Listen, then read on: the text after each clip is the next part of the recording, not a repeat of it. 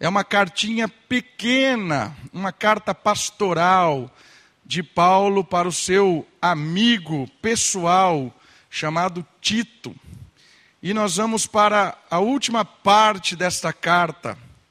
Tito é depois de 2 Timóteo, antes de Filemão, antes de Hebreus.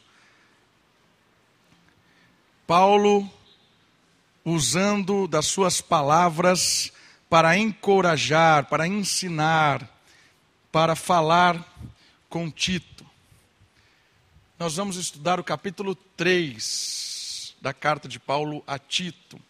E qual é o tema deste trecho da carta? Qual é o tema em que nós vamos aprender juntos esta noite?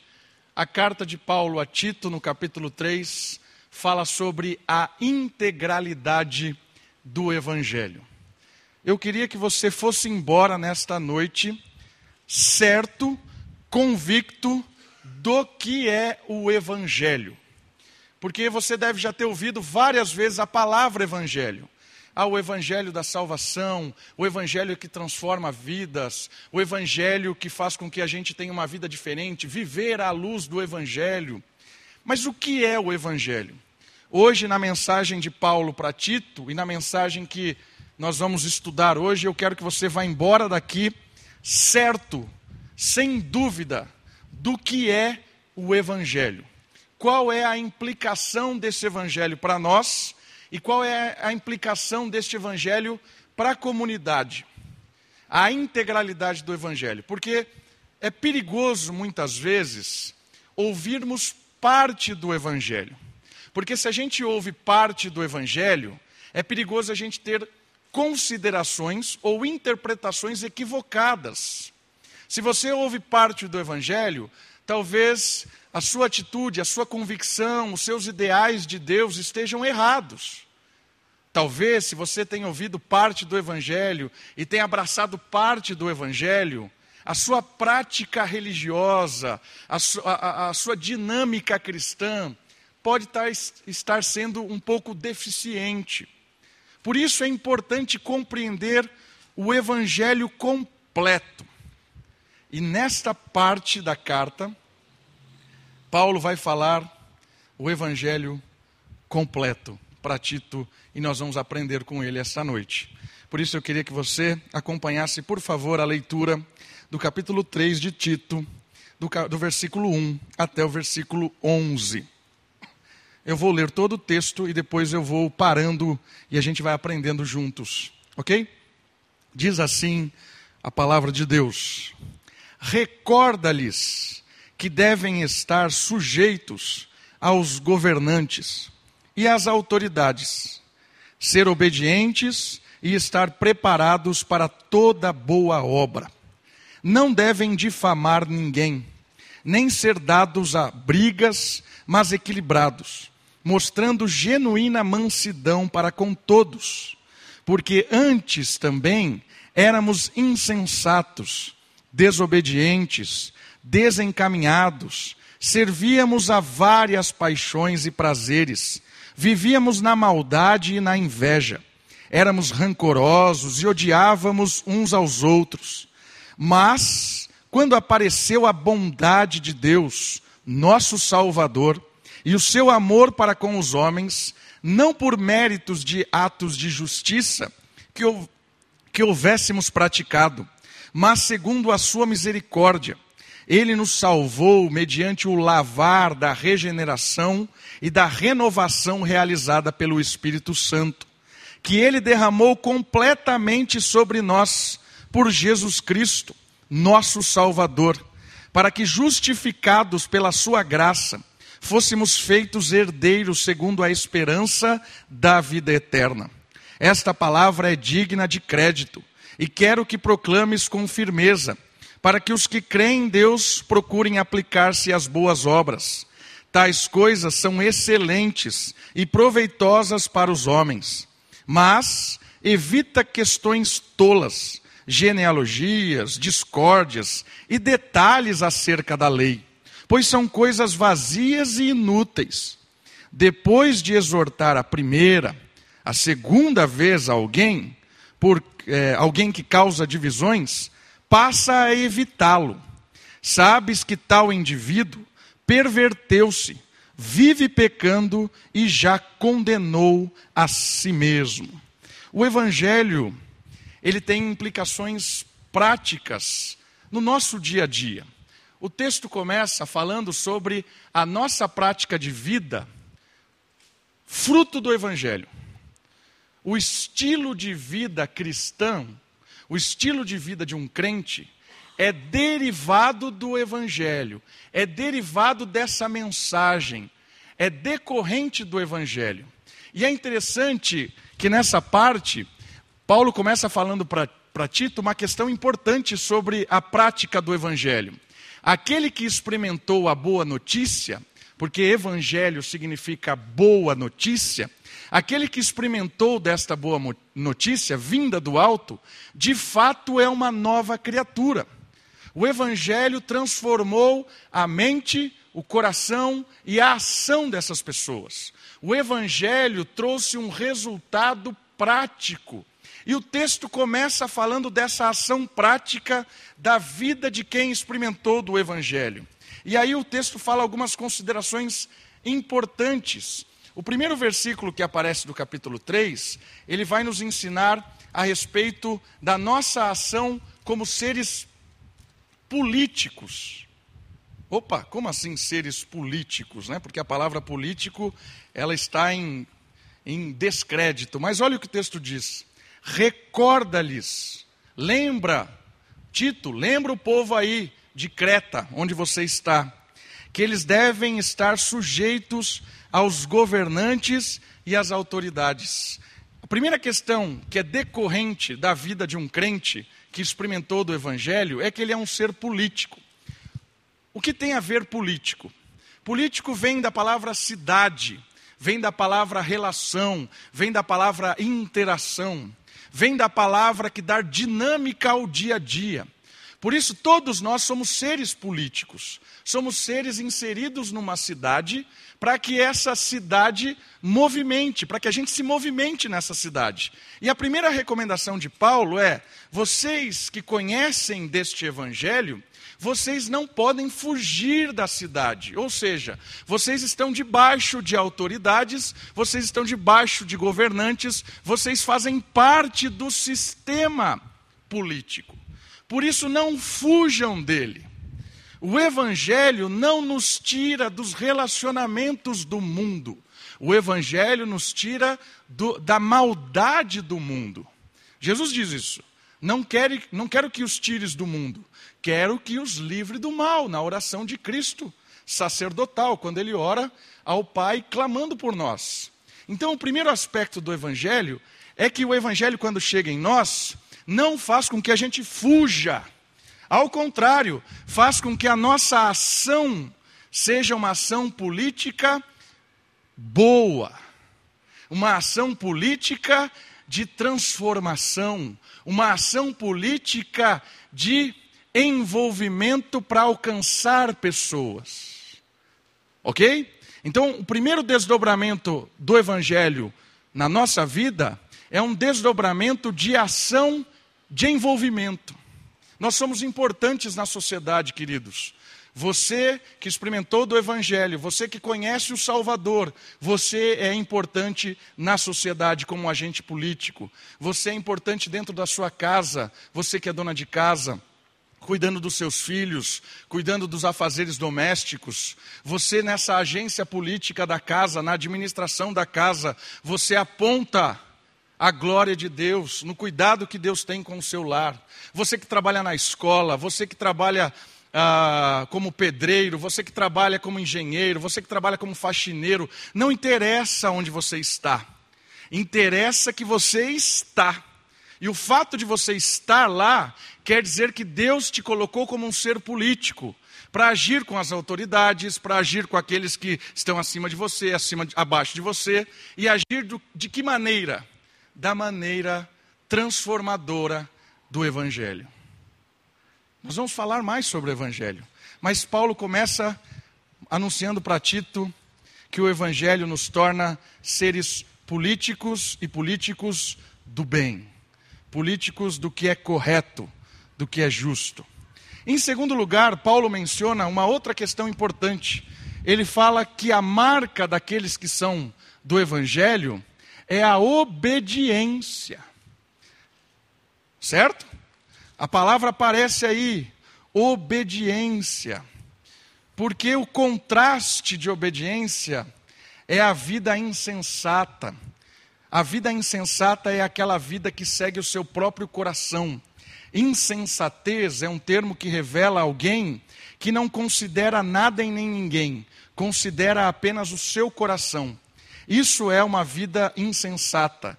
E normalmente alguém insensato tem uma vida desobediente. Não ouve ninguém, não presta satisfação para ninguém, a vida é minha, eu vivo do jeito que eu quero, mas o Evangelho transforma pessoas desobedientes em pessoas obedientes. Em segundo lugar, Paulo está falando para Tito: lembra da comunidade, lembra o povo aí, que a marca do Evangelho são pessoas que obedecem à palavra de Deus e impactam pela obediência.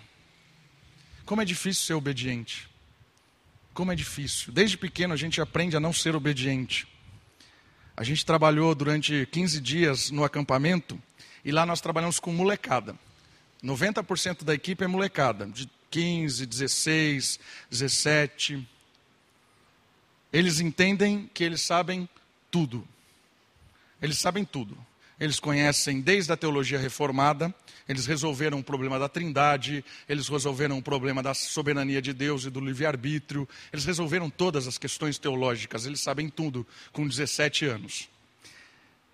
Eles sabem fazer todas as coisas. Eles sabem lavar o banheiro, eles sabem é, aconselhar a criança, eles sabem é, fazer uma boa brincadeira, eles sabem tudo com 17 anos.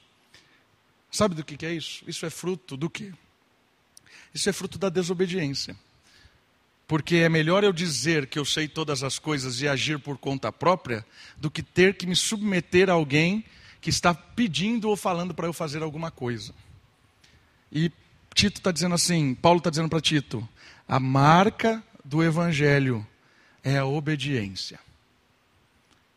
Quando você reconhece que tem muito para aprender, começou a ser obediente. Marca do evangelho. Uma outra marca do evangelho que produz em nós um benefício social. Por quê? Olha o versículo 2. Lembra que não devem difamar ninguém, nem ser dados a brigas, mas equilibrados. Opa! Mostrando genuína mansidão para com todos. Produz benefício social e são pessoas mansas em seus relacionamentos. Olha o impacto de pessoas transformadas pelo Evangelho nessa sociedade. É a pessoa que não fica causando, brigando o tempo todo, querendo forçar as pessoas a crer naquilo que acredita. É alguém que pega a pessoa pelo pescoço, argumenta, briga com todo mundo, briga com a vizinha, briga com a escola, vai lá reclamar da diretora. O filho recebeu uma bronca, vai lá, briga com a diretora, com a coordenadora. Arruma confusão com todas as coisas. Essa é a marca da nossa sociedade. Eu tenho direitos vou atrás dos meus direitos, e briga, e bate, e reclama. Isso não é marca do Evangelho. O Evangelho não nos torna pessoas que aceitam a injustiça. Não é isso. Não somos pessoas que abaixamos a cabeça para a maldade, para a injustiça e para o erro. Ao contrário, nós somos chamados para denunciar esse tipo de coisa. Mas nós não fomos chamados para arrumar confusão neste mundo. Algumas pessoas acham que tem que arrumar confusão em todos os lugares. E um dos meios mais potentes de arrumar confusão, o texto bíblico deixa claro: não fale mal de ninguém, não difame as pessoas. Queridos, a gente tem que tomar cuidado com a nossa língua. E Tiago investiu um capítulo inteiro da Bíblia só para falar do perigo da língua. A gente tem que tomar cuidado como a gente fala. Às vezes a gente, para valorizar um trabalho nosso, para reconhecer alguma coisa nossa, a gente usa a língua para difamar o outro, para empobrecer o trabalho do outro, para alfinetar alguma outra coisa de uma outra pessoa. Por isso o evangelho, ele transforma a nossa língua para produzir coisas que edificam as pessoas, para produzir coisas que exaltam, coisas que enobrecem, no sentido de mostrar Cristo com o nosso linguajar. O Evangelho, ele é para nós lá fora, não só aqui dentro. O Evangelho é um agente no nosso coração para transformar você na sua escola, na sua casa, no seu trabalho, onde você vai amanhã de manhã. O Evangelho transforma seres políticos nessa sociedade. Paulo está falando para Tito: não se esqueça disso. Lembre os irmãos a respeito disso.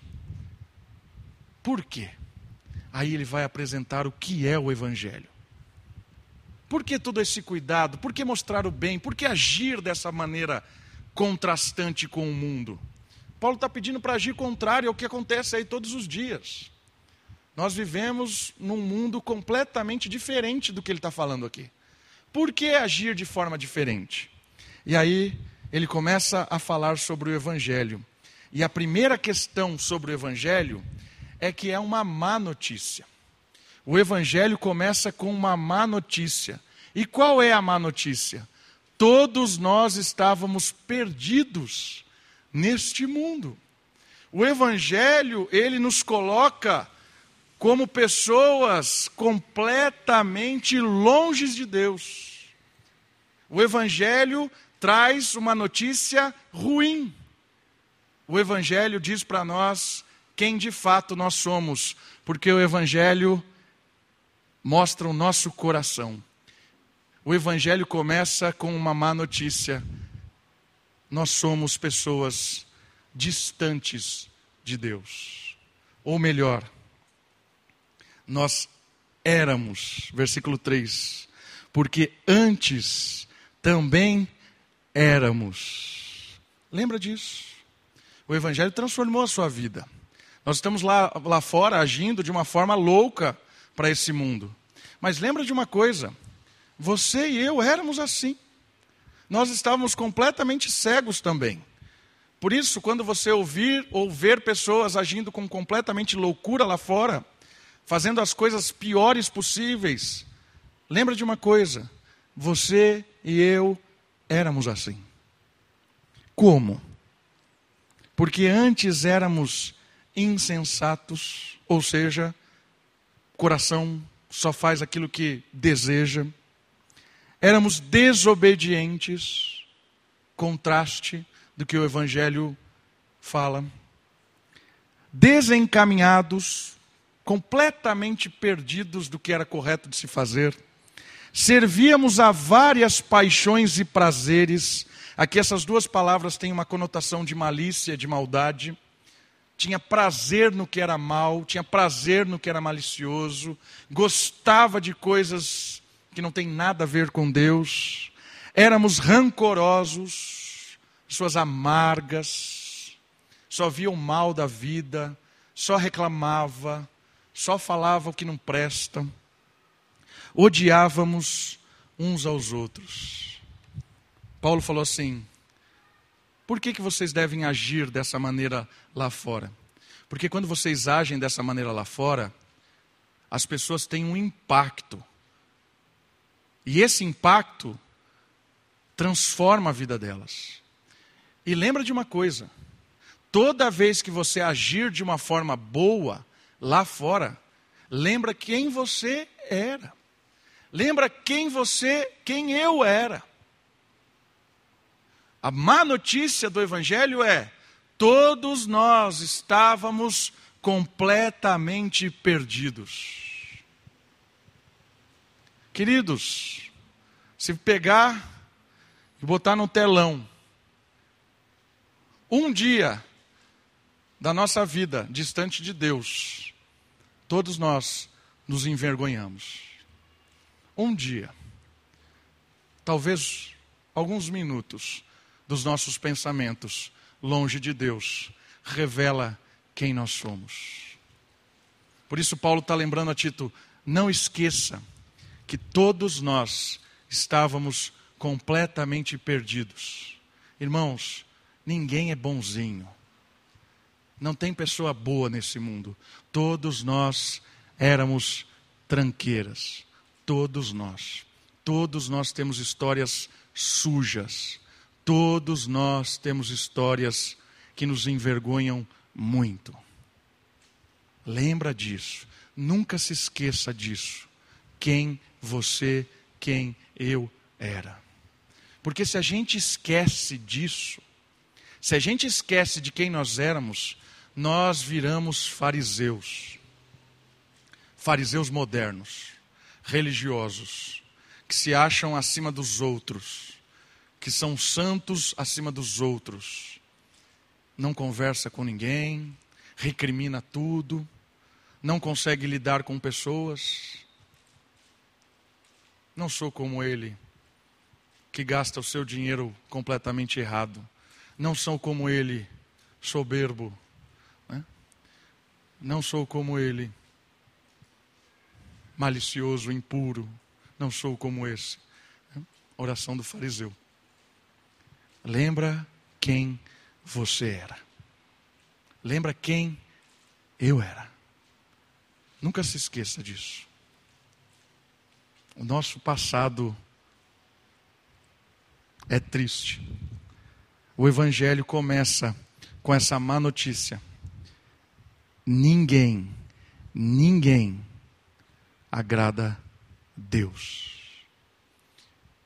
Ninguém merece nada de Deus. Todos nós estávamos perdidos.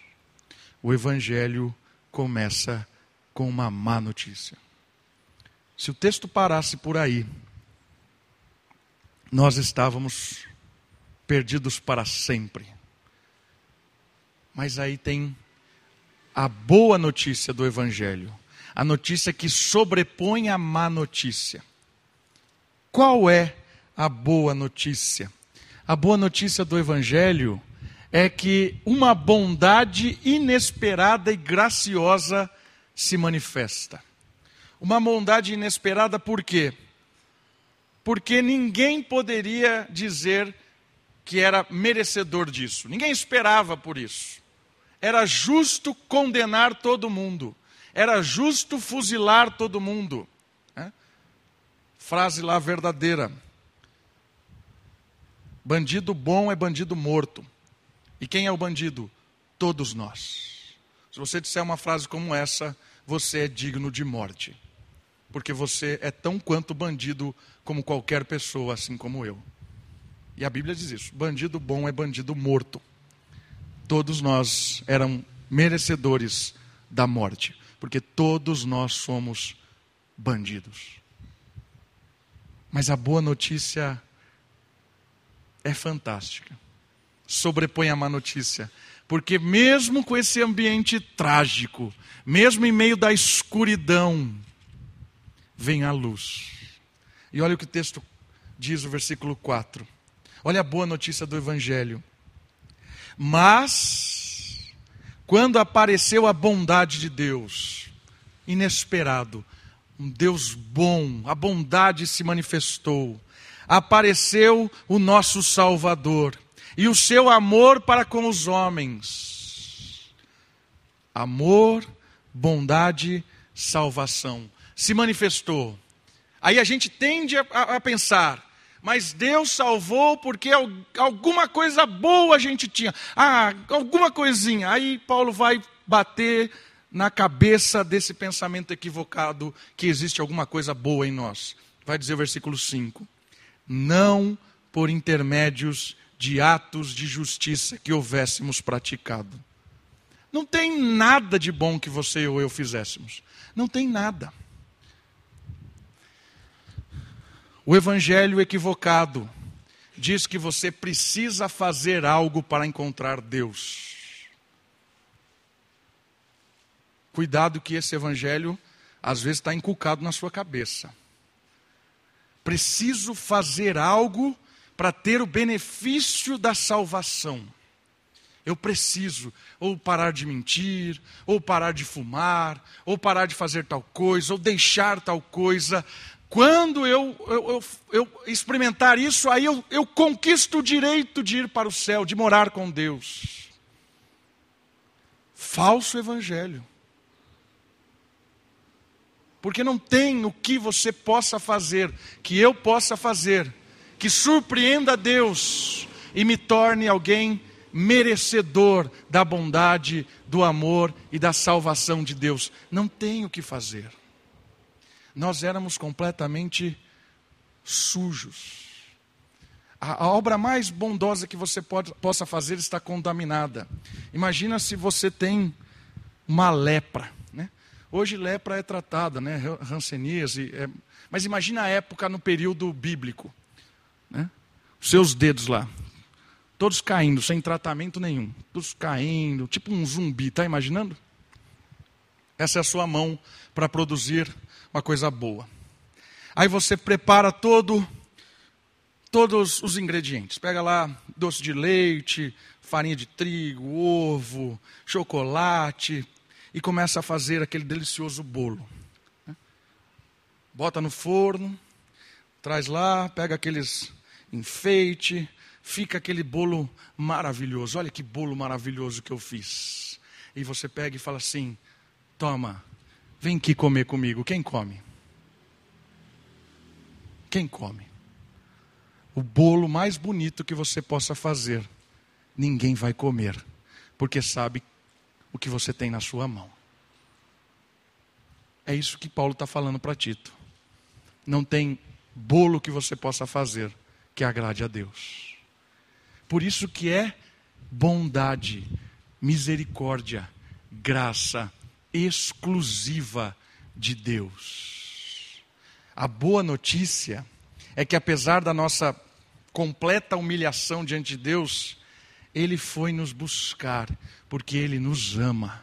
Ele foi nos buscar porque Ele tem misericórdia. Ele sabe, Ele sabe a tristeza do nosso coração, a angústia, o desespero.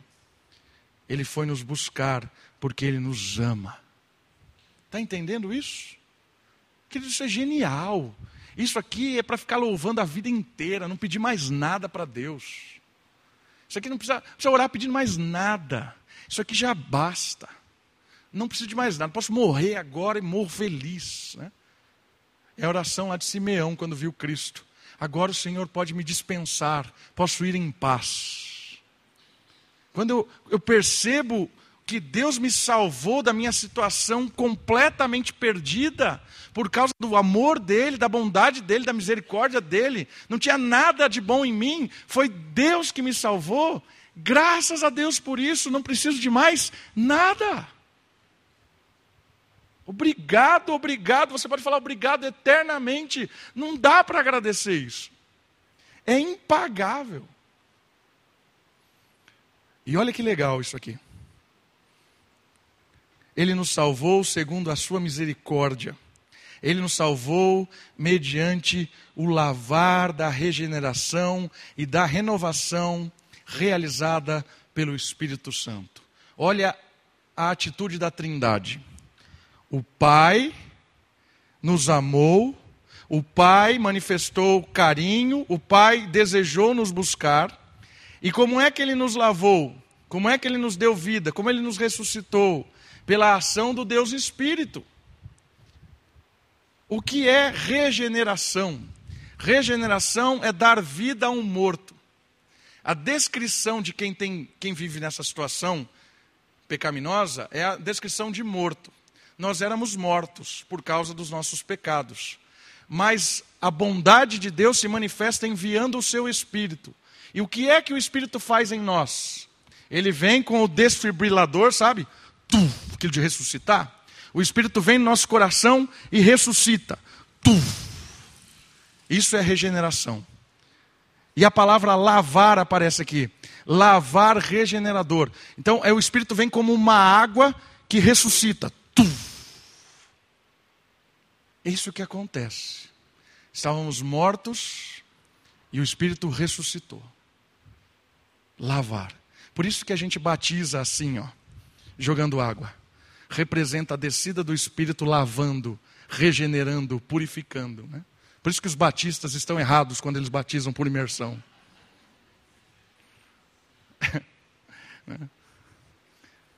que ninguém batista ouça essa mensagem. Mas a, a, a, entende? Nós batizamos representando isso. O Espírito veio e nos lavou, nos regenerou, nos deu vida. Pela graça de Deus, bondade exclusiva de Deus. E olha a ação do Deus Filho. Versículo 6 que ele derramou amplamente sobre nós por Jesus Cristo, nosso Salvador. O Pai se manifesta o amor, o Espírito regenera, nos dá vida, nos acorda, e Jesus nos justifica. Que significa isso? Ele paga o preço da nossa dívida, porque não bastava nos acordar, não bastava dar vida, a gente deve ainda, porque o nosso pecado requer morte. Então a gente devia para Deus. Então não adiantava só nos dar vida, precisava também pagar o preço da nossa dívida. Isso é justificação. Ele nos justificou. E qual é o preço da nossa dívida? Morte.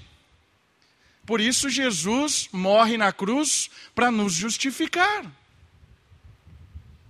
O Pai nos ama, o Filho nos regenera, Jesus nos justifica não tenho mais dívida. Por isso que Romanos 8,33 diz assim: Quem intentará acusação contra o eleito de Deus? 34. Quem o condenará? Se é Cristo Jesus, quem antes morreu e ressuscitou. Não tem mais acusação nem condenação, porque a justiça de Deus está feita. A salvação é uma obra da Trindade a graça de Deus se manifestou por nós que não tínhamos nada. E o amor de Deus nos alcançou, o amor de Deus nos deu vida, o amor de Deus nos perdoa, nos justifica. Maravilhoso isso. E é muito legal porque continua. E aí vem o outro lado do, do Evangelho porque a gente viu a parte do Evangelho, né, que fala que a gente precisa fazer alguma coisa. Olha o versículo 7. Para que tudo isso?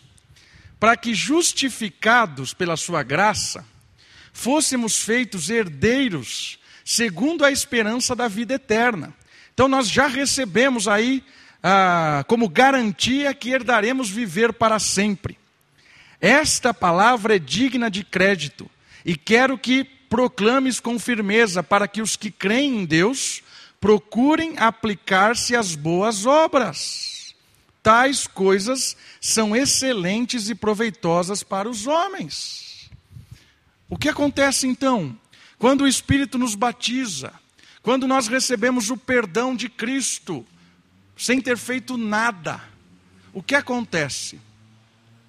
O Espírito habita em mim, eu passo a ser morada de Deus, o Espírito começa a morar em mim, e o Espírito que habita em mim cura a minha lepra.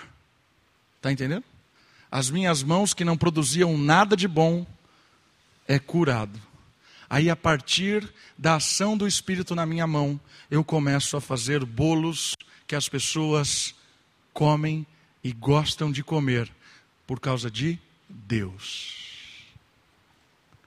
A outra parte do Evangelho diz que nós fomos alcançados por Deus para agir neste mundo como mãos de Deus.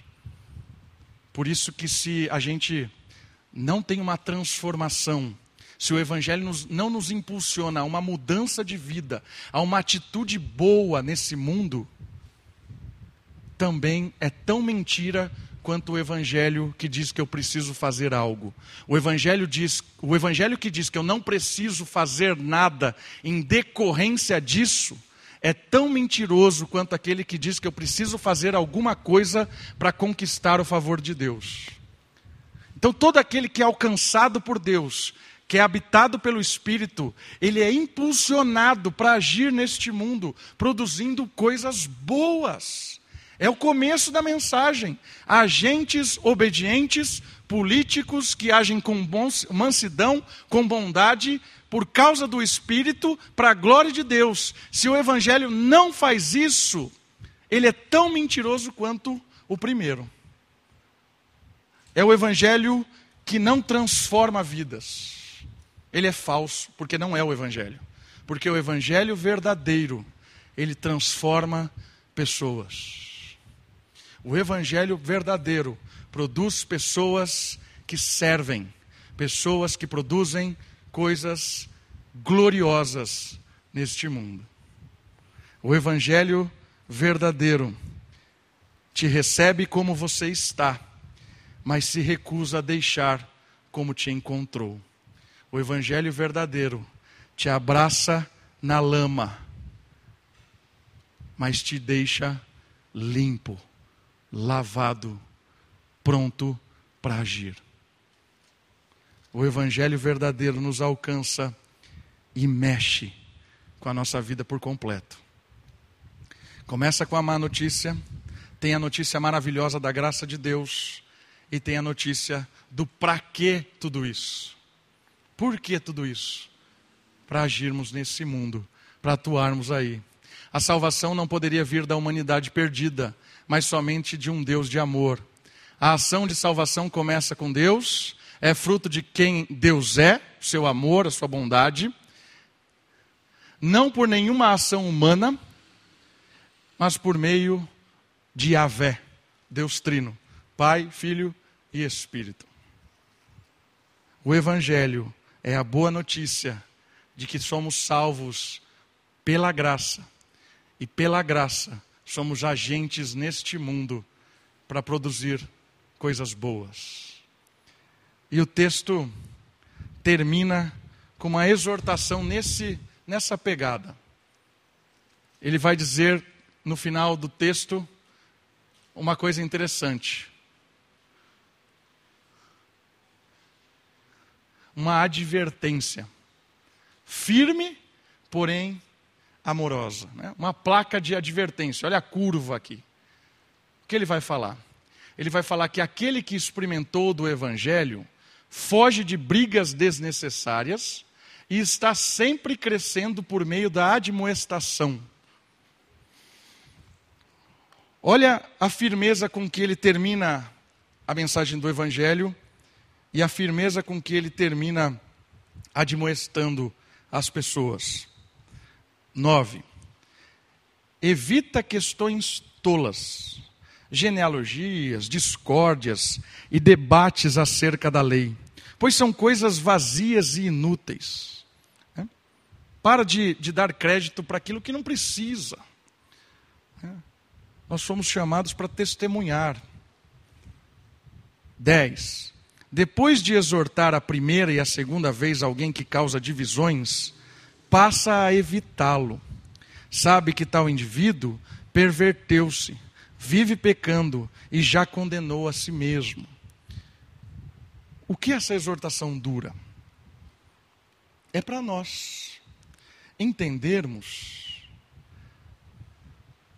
que uma das maneiras que o Evangelho nos impulsiona sempre é nos lembrando diariamente quem nós éramos, o que Deus fez e o que fomos chamados para fazer. Toda vez que a gente é iludido por esse mundo, a gente esquece uma dessas três coisas. Ou eu esqueço quem eu era, viro soberbo, arrogante, ou eu esqueço quem, o que Deus fez, acho que tem algum mérito, ou eu esqueço o que foi chamado para fazer. E aí eu me distraio com essa vida. O texto bíblico está dizendo assim: função sua, Tito, função da comunidade, exorta constantemente as pessoas para o Evangelho. Anuncia a verdade, repreende o engano, fala do erro, apresenta as questões importantes. Sempre que alguém estiver se desviando do caminho da verdade, exorta. Sempre, exorta para sempre? Não. Exorta a primeira, ó oh, meu amigo, está errado o que você está fazendo. Você está indo para o caminho errado. Ah, tomar banho. Vai lá de novo. Amigo, está errado. É melhor você se arrepender. Ah, vai, ó. Aí olha só. Essa pessoa com certeza vai causar divisão. Vai levar gente com ela. Sempre. Sempre acontece isso. E aí, o que acontece com a gente? Passa a evitá-lo. Deixa. Vai embora. Hum, para de andar com essa pessoa. Sabes que tal indivíduo perverteu-se, vive pecando e já condenou a si mesmo. As atitudes de arrogância, de soberba, de indisciplina, as atitudes de não correção, a condenou a si mesmo. Deixa embora, deixa viver, para de andar com essa pessoa. O Evangelho tem uma missão nos colocar na missão de Deus. É dura essa mensagem terminando assim. Né? Porque é uma advertência para nós. É uma advertência para nós. O Evangelho quer que a gente viva em constante crescimento espiritual, viva em constante ensino, constante aproximação de Deus. Não deixe o mundo te iludir, meu irmão. Não deixe as coisas deste mundo iludir você, jovem. Eu sei que é, é, é, é forte as tentações deste mundo. É forte. Né? A gente ouve desde pequeno que tem que entrar na faculdade, tem que ser um, um excelente aluno na faculdade, tem que ter um bom emprego, ganhar dinheiro, conquistar as coisas, ser bem sucedido. A gente precisa ter uma casa, porque quem casa tem que em casa tem que ter casa. A gente vai enchendo o nosso coração desse tipo de coisa. E a gente se ilude pelo, pelas coisas da vida que são fúteis. Irmãos, lembra quem você era. Lembra o que Deus fez. E lembra para que Deus fez. Não deixa esse mundo te escravizar com o seu trabalho, não deixe esse mundo te escravizar com os seus sonhos que às vezes não tem nada a ver. Não deixa o mundo te escravizar, sugar todo o seu melhor, todos os anos da sua vida sugados, sugados pela tirania do ilusório. E de repente, quando você já não serve para nada, quando sua energia toda foi embora, o mundo vai te cuspir. E aí você vai olhar para trás e vai, vai pensar assim: ah, eu podia ter feito mais, podia ter amado mais, podia ter investido mais. Aí já era. Por isso, a hora é agora. A hora de se envolver na obra de Deus é agora. A hora de agir neste mundo como um transformador é agora. A hora de pregar o Evangelho é agora. Mas eu tenho 80 anos, é agora, você está vivo. É agora. Mas eu tenho 10 anos, 11 anos, é agora. Não deixa o mundo te iludir. Não deixa o mundo te desviar a sua atenção. O Evangelho é a boa notícia de quem nós éramos, o que Deus fez e para que Deus fez. E ele termina com essa exortação. Olha lá, a plaquinha de alerta. Sempre pense nisso. Nunca se esqueça. Você pode esquecer tudo o que eu disse. Três coisas só: quem você é, o que Deus fez e para quê. Guarda isso quem você é, o que Deus fez, quem você era, o que Deus fez e para quê. Esse é o Evangelho. Essa é a mensagem do Evangelho. É para isso que nós estamos aqui. Vamos orar? Abaixe sua cabeça, feche seus olhos, ore ao Senhor. Peça a Ele que o seu coração não se desvie nem para a direita nem para a esquerda. Peça ao Senhor que te dê recordações constantes de quem você era, daquilo que Deus fez por você. E para quê? Qual é o seu chamado, a sua missão? Por que você está aqui? Ore ao Senhor.